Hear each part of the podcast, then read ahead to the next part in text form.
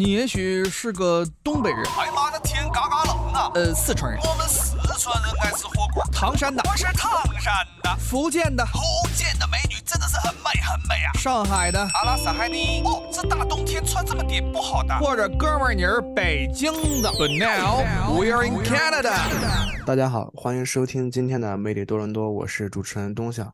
我们今天请来一个嘉宾，他的名字叫海菜。他的工作还是比较有趣的，因为最近食品安全问题一直被大家所关注，所以我们请了一个在多伦多从事食品安全行业和工作的一名工作者海菜。我们请海菜跟大家打个招呼吧。大家好，我是海菜。啊，欢迎海菜。哎呀，你你是你是从事什么样的食品工作安全？你跟大家说一下吧。呃，我从毕业开始一直就是做的都是食品安全方向的，然后。我在酒厂工作过，土豆厂，还有包括现在在屠宰场也在工作，嗯，全都是食品安全方向的。嗯，哦，你还你在换了三家公司，属于？呃，不止，我还在那个猪肉厂也做过，猪肉厂，我现在是在牛类的屠宰场。哦，你换了，你现就是你现在是又又有酒，又有土豆，还有牛肉、猪肉，还有什么来着？啊，这还有什么来着？还没有呃。就这些，就这些，能能炖一锅。你你你大学是学具具体是学什么？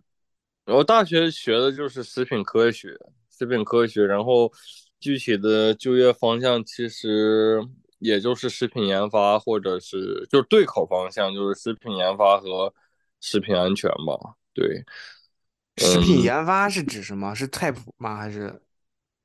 嗯，就是比如说现在，嗯，现在的人，呃，人们就更倾向于减少加工过程嘛，减少加工过程或者少盐少糖，呃，类似于这种的属于配方变换，都需要那种食品研发人员来那个做这个呃试验啊，做这种那个是是就呃做这种样品的这种开呃研发，对对对对，然后才能上市。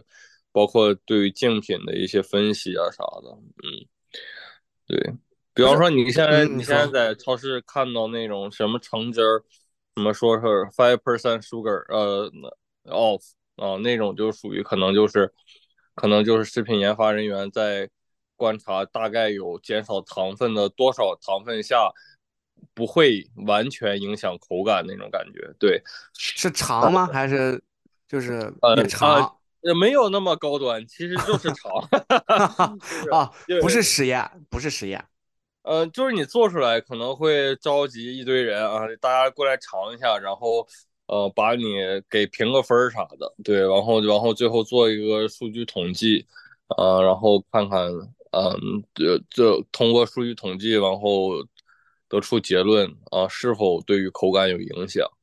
对，当然是在这种减糖减盐的这种前提下，当然是对口感啊减少，就是影响越少越好嘛，对吧？哦，你们就在研究这些东西啊？呃，这是相当相当于厨厨师了，相当于其实 你们是不是在厨房工作？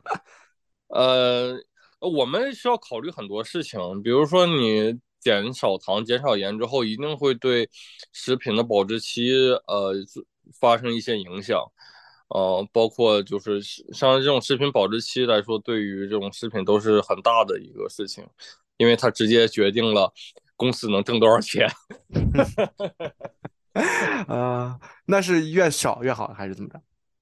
呃，食品它当然是，你比如说糖和盐这种东西，呃，一是为了口味，但是它也是很好的一种天然的防腐剂嘛。嗯，就是你看，像是那种，呃，蜂蜜、honey，一般都不会十几年可能都不会坏，对吧？因为糖分很高，所以它的水活性很低。嗯，放上还有那种高盐的那种，像是那种咸菜，对不对？或者那种腊肉，榨菜，保质期都很长。对，他们都是因为高盐，嗯，所以说是他们其实都是一种天然的防腐剂吧，可以说是。我也不知道是不是天然的，但是就是会延长。食物的这个保质期嘛，你如果相应的减少的话，一定会影响他们的这个保质期的。所以说现在又牵扯出另一个问题，就会这些食品的浪费。嗯，现在人们还是感觉食品还是供大于求吧，供还是供大于求的状况，起码在发达国家是这样的。每年可能大概百分之五六十的食物会被浪费，所以还是挺可惜的。这么多吗？嗯，对的，对的。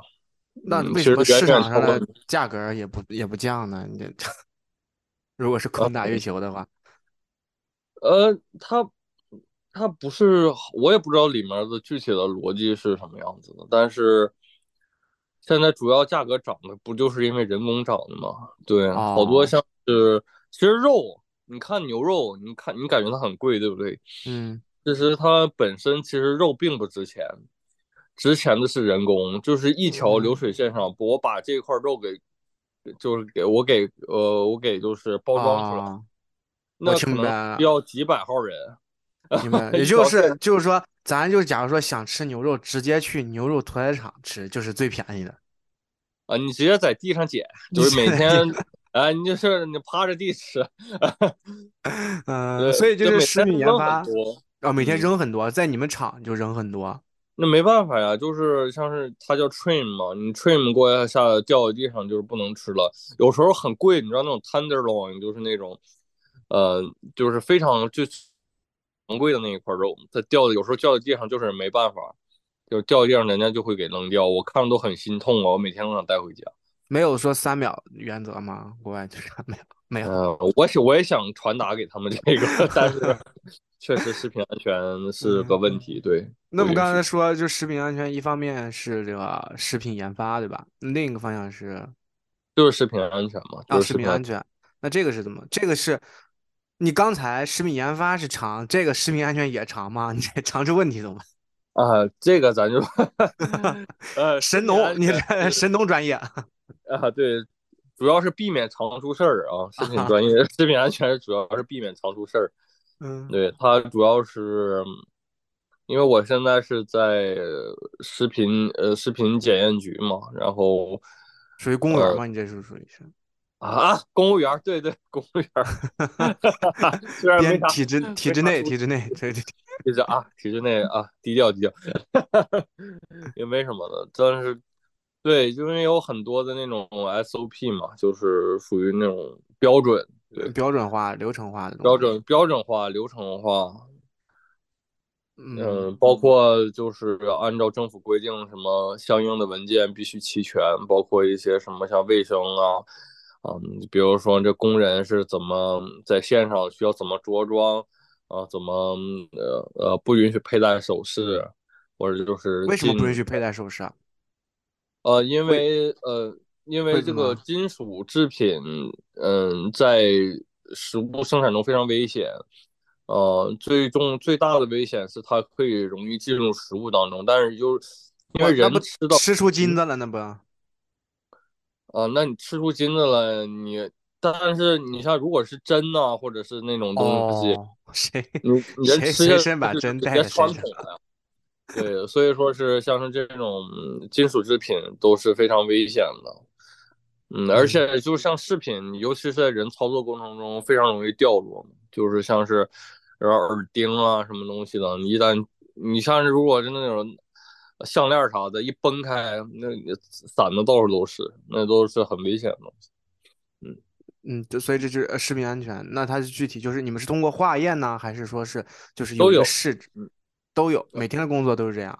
呃，每天工作就是很枯燥嘛，就是因为食品它不像是现在那种 IT 啊什么东西，你需要创新很多的。食品安全它求的就是个稳，我不不想就 如果如果说食品安全是一条线的话，我们不啊需要，我们不想让它加百分之五或者低百分之五，我们最期望的标准就是这个线一直是个直的，你知道吗？就不要变化，啊就，不要变化，就是最安全的，就是最稳定的嘛。那你每天就是工作就是呃呃检查呃食物，是很枯燥，比如说像每小时去取一次样儿，像是那种呃土豆儿，每小时你你去看一次，看一次，往后抓呃一两袋或两三袋土豆，然后倒出来，然后看看里面的良率，看看那个土豆的那个它的这个卖相什么样子的，因为哦，还有嗯还有长相这个有啊，你你哇，你们看到的土豆其实都长得非常美的土豆了，有很畸形的土豆全都是被扔掉的，就是你这岁月静好是有人负重前行，好吗？所以 所以扔掉土豆长什么样？你给大家形形容一下，大概什我么样？嗯、呃长得很多，有长得像大象的，还有长得像 就各种各样，你能想到的都有。那叫什么？那是那个是怪石是不是啊？有没有长得像仙人指路的？就这样。有啊，就每天光是新型土豆，我能捡出来七八个呢，就是非常浪漫。那那你的工作呃，每天是因为我因为我好像知道你每天很早需要上需要就需要去上班。是的，我每天大概早上六点就已经开工了。然后你就是在你是在政府单位，算是在政府单位做这个食品安全我们的检查是吧？属我们是属于政府的这种驻场单位，对，就是你现在目前是检查什么食物？检查那个牛牛的屠宰。牛的屠宰，所以你不是去嗯屠宰场，你是在某一个机关单位儿，还是不是，我们我们这个是驻守，我们啊虽然属于我们隶属于食品检查局，但是我们驻守在这个屠宰场，就是嗯这个，就是每就是加拿大的每一头牛，我们都看过，每一头都看过啊？每一头都看过，你们所吃的每一头牛，都都经过我们看过，都经过我们检验过。所所以所以你们算是一个，你们相当于一个外派的工作小组，然后从政府派到哎这个屠宰场，可以这么理解？然后专门给你们一个车间，是呃是是这个意思，吗？我们是流水线的一部分。哦，你们是流水线的一部分，和普通工人没有区别，呃，有区别，我们属于这个领导下基层的，属于是。我们属于我们穿的是绿色围裙，哦，你们穿的是绿色，所以你们是在流水线一部分，你们是流动吗？还是你们就固定在这个位置？我们会流动，我们会流动，我们哦，你们是随机检查是吗？我呃不是，是我们的位置会流动，但是流水线是不停的。啊，流水线比方。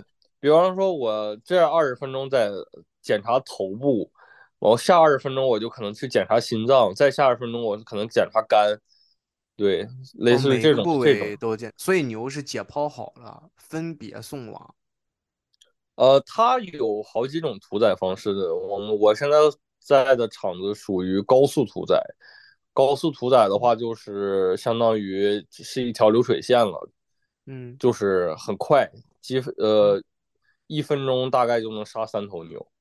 一分钟就能杀三头牛，但只是把它杀了，还就是把它屠宰，还是说都已经就像庖丁解牛一样都解开了都？呃，一头牛从从最一开始就是活着的时呃候，活着的时候到我们那儿大概要半个小时吧。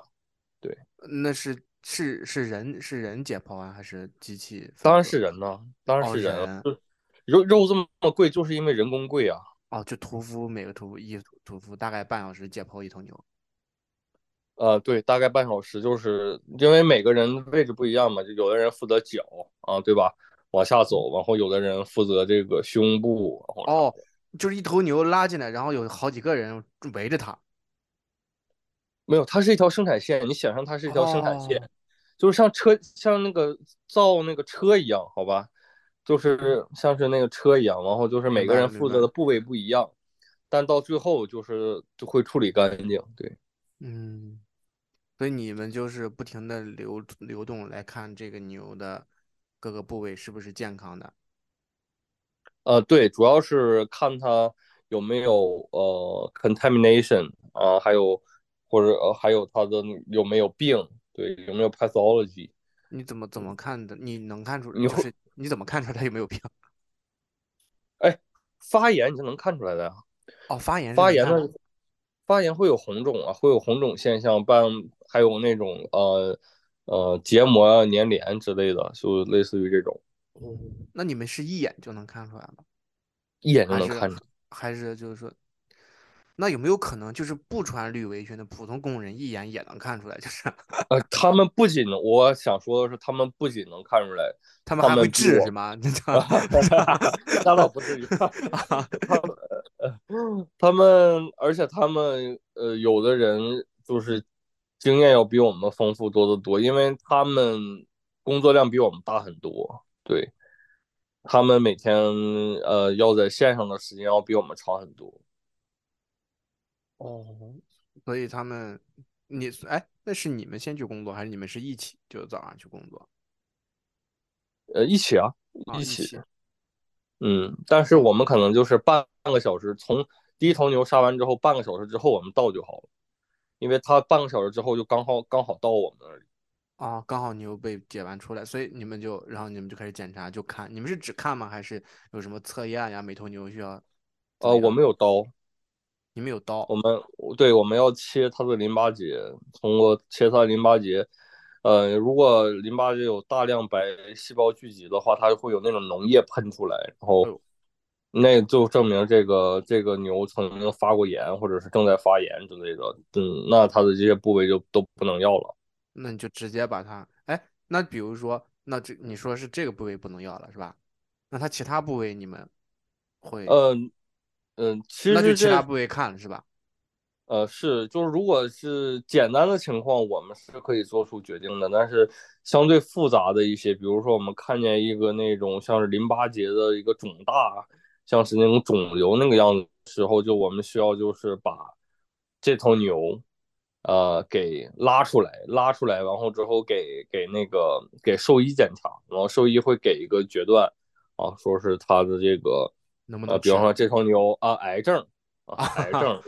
对，癌症就是不能吃。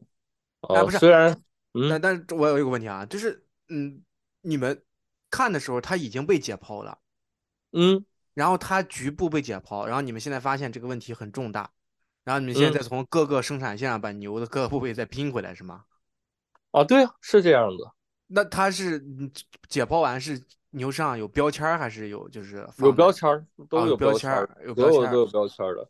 然后你们再从各个车间把这个牛的其他部位，呃，其实也不是说各个车间吧，其实也就是都在都在啊，都在一个屋里。对对对，因为我们我们基本都站的都很近，其实，嗯，就是前后那种感觉。那那背靠背可怕。流水线会停吗？流水线会停吗？流水线会停啊，这就是发现，哎，这牛有癌症，大家停一下就开始找其他部位。啊，对，然后就把其他部位全都拉出来就完了嘛。然后就给兽医看，然后其他人再继续看其他部位。对对对，现在就开始。是的，是的。那你们拉出来多吗？每天就是说这种整头牛拉出来情况下，挺多的呀。嗯，尤其是，呃，尤其是那个大于三十个月，就是老牛嘛，就是那种老奶牛。嗯嗯，你们该不会，你们该不会以为奶牛产完奶之后就？很快乐吧？哦，奶牛产完牛产完奶还要被屠宰，还要吃？对啊，还要吃掉啊！哎，你们每每天大概会宰？你们从几点？早上五点开始？嗯，每天大概呃一千六到一千九百头左右吧。一天就是一千六到一千九百头。对，还只是你们一个工厂是吧？啊是，但是我们属于安省最大的了。啊，你们属于安省最大。嗯，一天一千六到，那多少有大概大会有一天大概会揪出几头这种有病的牛来？嗯，很难说，呃，具体其实是取决于是从哪个农场来的，有的农场就是不太好。哦，有的嗯就是，对它有的农场可能就是养的不太好，但是有的如果幸运的话，你。一天可能也揪不出两三头，如果不幸运的话，一天可能几十头都得揪出来。那你们的工作会就是会变长吗？还是兽医的兽医的工作会变长？我们只负责揪。嗯，挺挺挺有意思。你们就是除了检查牛肉，还还检查什么？哎，啤酒，刚刚有我们有聊到过啤酒，是不是？啊，对，我曾经也是个酿酒师，酿酒师。你还酿酿酒师？对，虽然我喝不了酒，你就不参与检查，就是 只是纯生产。呃，是啊，就是我当时负责的工作是把麦芽变成麦芽汁，就是麦芽，你就拿水熬嘛，然后会变成麦芽汁，麦芽汁就甜的嘛，嗯，然后然后再去拿去发酵，然后变成酒，嗯。当时还挺尴挺尴尬的，因为酿出来他们做一个新产品测试嘛，然后他们用了一种新型的酵母，然后这种酵母呢发酵出来的酒就天然带有香蕉味儿，你知道吗？就不需要添加任何的那种呃人工香精添加剂啊。对对对，就天然它就是发酵出来就是香蕉味儿，然后所有人都尝了一下，然后我也尝了一杯，我尝完一杯之后脸就很红，然后。脸就很红，但这时候领导来了，然后我很尴尬，因为我喝的满脸通红。但是我们醉酒上班。是啊，但是我其实并没有喝什么，我就是天然的酒精过敏，我喝不了酒。后来那酒生产了吗？呃，我也不太，应该是没有，应该是没有。为什么？就因为你脸红了？因为说实话，就是这个酒这个东西，呃。好像年轻人喜欢果味儿的多一些吧，然后但是他们那种女生喜欢果味多一点。对，很多 old school 的人，他们就还是就感觉啤酒就应该是啤酒，不应该乱七八糟的。是是，我们还有要进行好多的这种驻场检测嘛，好，比如说我们定期的有检检查厂子能能不能成功召回一些产品，就是来应对这些突发情况。呃，还有这是什么？这是什么意思？什么叫能不能成功召回一些产品？比如说，我们我们会做一些那种测试嘛。比方说，我们选择一个产品，我们说你能不能把所有这个产品相关的这种它的路径信息全部给我呃检索出来？这样的话，就是比如说，比如说，假如比比如说市面上一款产品出现了问题，然后我们要召回的话，我们要。溯源，就看看它这个产品究竟是哪里出了问题，究竟是哦，是就比方这个产品的标签是吧？它要每个每一个每一个部位都有一个标签化，然后你们能追到它去哪，又能找到他们的来源。对对对，没错，这样的话就是能更好的呃保护这个大众的呃安全健康嘛。嗯，那那我看就是新闻经常说这种什么食品召回，食品召回，所以你们究竟那我们如果比如说消费者他已经买了这个食品，那怎么召回呢？就没法召回。已经买了就是就是哦，这里也可以呃跟大家说一下，其实加拿大食品呃质检局也是有自己的这个 email 系统的，大家可以如果可以上网注册一下，他如果会有这种问题产品召回的话，他会给你发 email。哦，那你跟大家说一下吧，这个 email，或者你告诉大家去哪搜，大家就上官网就好。官网里面有 notification，你们可以自己去注册一下，然后注册一下，然后你们的简称叫什么？你说一下。呃，CFIA，呃，Canadian Food Inspection Agency。啊，行，很高级。大家，所以听众朋友们可以去这个官网上注册一下自己的邮箱，然后。这个质检局他们有任何问题就会发到这个邮箱，就会发到你的邮箱里，就好像订阅订阅一样，对吧？啊，对，没错，就是订阅嘛。那所以大家以后买东西还是要去。所以说就是只召回超市的这个。呃，不光不光是这样子，包括一些相应的疫情情情况，可能也都会也都会跟大家就是通知嘛。比如说最近的之前非常盛行的什么禽流感啊，什么东西的都会。都会通知大家，对，哦，那包括之前鸡蛋很贵嘛，鸡蛋很贵是就是因为禽流感，然后禽流感发现一只之后要扑杀整个农场的鸡，整个农场都不要了啊，对，就是如果有一只感染，就是这个农场就是所有的鸡原地扑杀，然后附近呃十公里范围之内的农场所有的鸡全部受到监控。怎么监控这个事情？就就检查，就定期检查，然后不停的检查。就比方说，附近十公里这个鸡，如果他们要去送去屠杀什么，他们提前要与这个我们的那个呃食品监察局沟通，然后送样品采样，然后证明他们那个鸡呃没有任何的症状，然后才可以。不然的话，就是不是他们这个鸡是不能动的。就是不能不能送去屠杀，或者是不能运输到其他地方。嗯，只能自己的牙齿。呃，对，只能自己的牙齿。这如果整个机场全全部扑杀，抑制不了。整个机场全部扑杀，抑制不了。对。那农场主那是不是也？呃，农场主肯定，我感觉肯定是会有损失的，但是，呃，一般好像是会和他们协商，给他们赔偿。对，应该不会像市价那么高吧？可能，但是也会一定程度的，就至少不会血本无归。对的，对的，对的，要不然对他们也很不公平嘛。嗯，那所以你们疫，所以疫情也归你们管。那你们是不是学习的时候，那你们学的时候是还要学一些医学类相关的东西？嗯，我们也在精进着，我们也在精进着。就到你的那个时候还没学，是吧？是因为很多时候，其实你看正常的东西看多了之后，你就知道不正常是什么样子。对，嗯，包括在牛的屠宰场的话，你能知道这个东西不正常，然后你就已经可以胜任这份工作了，因为你知道它不正常之后，你就可以给它拉出来。拉出来，然后给兽医检测，对吧？嗯，那就是说，那就是说，这个牛通过解剖完，然后被你们全部质检完之后，它该去往何处呢？就这个牛，呃，它会进行分，呃，就继续进行分装呀，然后按照不同的那个它的部位，然后进行分装，还有一些那个变成肉馅儿了，然后一些变成了哦，你们后边就是加工车间。对，后续还有加工车间，还有什么变成高贵的什么西冷牛排啊啥的，类似于这样子。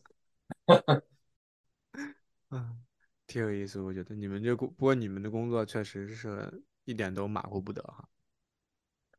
呃，确实，人每天要一直盯着看嘛，对吧？因为确实啊，也是肩负着安省人民的健康安全、食品健康安全。为人民服务啊！啊，辛苦吗？你觉得？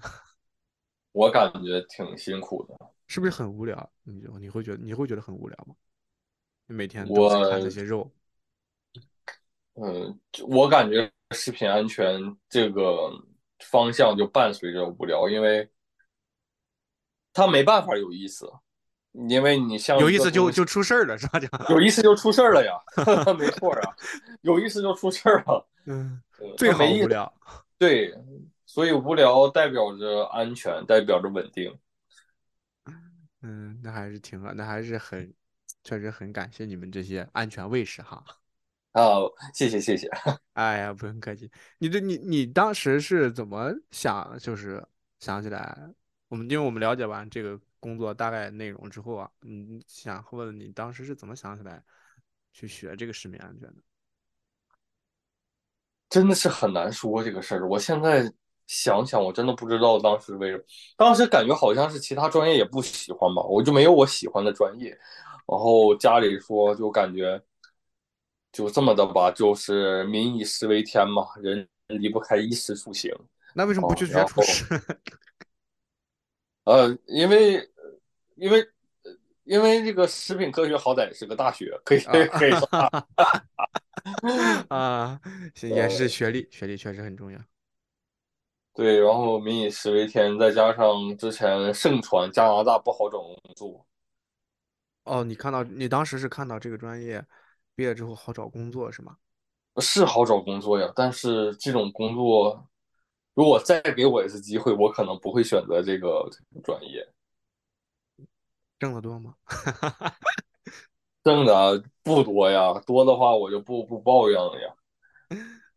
也是，当然啊，那个就是政府的每一项工作都是透明的嘛，就是如果大家对于薪资真的感兴趣的话，可以直接去查，就是 Google 就可以 Google 到，就 Google 都会公示出来的。就是你们的什么招聘岗位啊，还是？对，招聘岗位啊，什么东西的那个工资都是都被公示到网上了。哦，是是是公示出来的。当然了，就是透明嘛。就加拿大对牛其实特别好，就是虽然把它们当做食物吧，但是确实我感觉到了人文的关怀吧。啊，对，你是从哪方面感觉出来的？就是其实关于这种 animal welfare，就是动物福利这块有很多的这种相关的规定。嗯，比如说，如果是这个牛受伤的话，它是不允许。送到屠宰场来的，你必须等它病好了，啊，还得派个兽医。呃，如果是比方说这个这个动物在这个农场生病了，你想给它送到屠宰场的话，你必须要有兽医的这个许可。那我听下来，你们整个工厂最累的应该是兽医了，我感觉应该是。因为兽医压力确实很大，兽医压力确实很大，因为呃，兽医每天需要做的事情有很多，就是一旦有问题，其实都是他们去解决，嗯、我们就是负责找出问题的人。嗯，所以每次对兽医看到你们应该很头疼吧？呃，这个没办法呀，就是各司其职嘛，大家就是各自做各自自己的工作嘛。嗯，那么再说回刚才你说对那个动物的人文关怀，除了那个生病的不让屠宰之外，还有什么吗？呃，还有的就是这些重病的都不让他都不让运输的，然后如果他运输，比方说他那个呃在卸卸牛的，就是从车上卸下来的时候，呃，你看到有任何问题的的话，比方说他的脚如果是跛了，就是不敢着地的话，嗯，那可能就是需要马上进行立即进行呃就是救治、宰杀，宰杀没有办法，就是属于这种人道人道毁灭。哦，人道，我不知道人道毁灭，不知道是就是人道主义，人道主义那个，就是呃因为因为嗯怕他们会经历更多的痛苦，痛苦啊，对，明白。所以说是哦，还有好多是，还有一个比较有趣的事儿是，就是经常会有在牛棚里，就是那个牛在被屠宰之前会生下一个小牛，就是母牛的话会生下一个小牛，但如果就是就是呃是因为什么是屠宰前啊？妈妈怀孕了，本来是要屠宰它，然后发现是怀孕了，就等。不是，本来是要屠宰它，但是嗯发现它临时那个分娩了临时起意啊对啊，临时把这孩子生下来了啊。这种情况下，可以为这个牛续上一天的命，呃，产假产假一天的产假。啊，然后天之后，一天之后可能有别的什么 farmer 什么来把小牛接走，然后妈妈就那个什么。不是，那如果本来要送去屠宰，他是之前没有发现她怀孕是吗？呃，其实很难，就是这个事情很难去发现看出来，因为它你那个牛的肚子都很大，你很难从哦就是外表去看出它究竟是什么状况。呃，所以说是很多这个 farmer 也去辩解说，他们也没有办法做到，呃，去就观察到是否有这种怀孕的哦，所以。牛活着的时候没有人去管，没有人去检查他们是不是有什么疾病或者怎么样，而就是屠宰完了没有，我们分两步，就是属于屠宰前检查和屠宰后检查。就是屠宰前我们也要检查，就看那个，包括一些什么像是疯牛病啊，牛其实是特别危险的一类产品吧，因为因为它毕竟伴随着之前伴随着疯牛病嘛，伴随着疯牛病，然后这个其实是非常危险的一个这个疾病。